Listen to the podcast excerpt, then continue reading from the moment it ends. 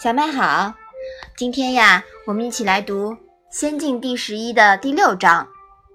你先来念一下好吗？南容三父白圭，孔子以其兄之子弃之。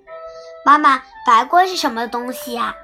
白圭啊，是指《诗经·大雅·易之》里面的诗句：“白圭之殿，尚可磨也；丝兰之殿，不可为也。”意思是，白玉上的污点还可以磨掉，我们言论中有毛病就无法挽回了。这是告诫人们要谨慎自己的言语。那这一章的意思呀，你能不能来说一下？南荣反复诵读“白圭之殿，尚可磨也；斯言不殿，不可为也”的诗句，孔子把侄女嫁给了他。嗯，好的。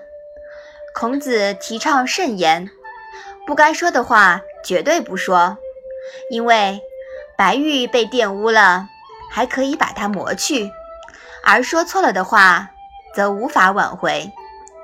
言则自负，希望人们言语要谨慎，因为慎言的背后是少惹祸。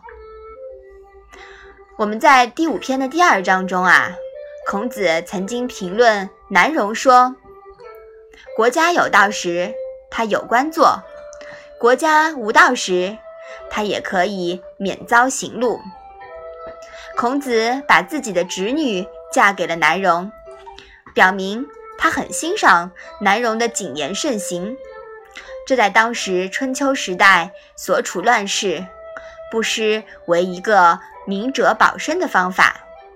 即使是现在呀，我们也不能口无遮拦，说话不经脑子，你明白了吗？嗯，说话呀要经过思考，这体现了一个人的什么呀？体现了一个人的素质，好不好？嗯嗯，我们把这一章啊再来念一下。南容三父白圭，孔子以其兄之子弃之。好的，那我们今天的《论语》小问问。就到这里吧，谢谢妈妈。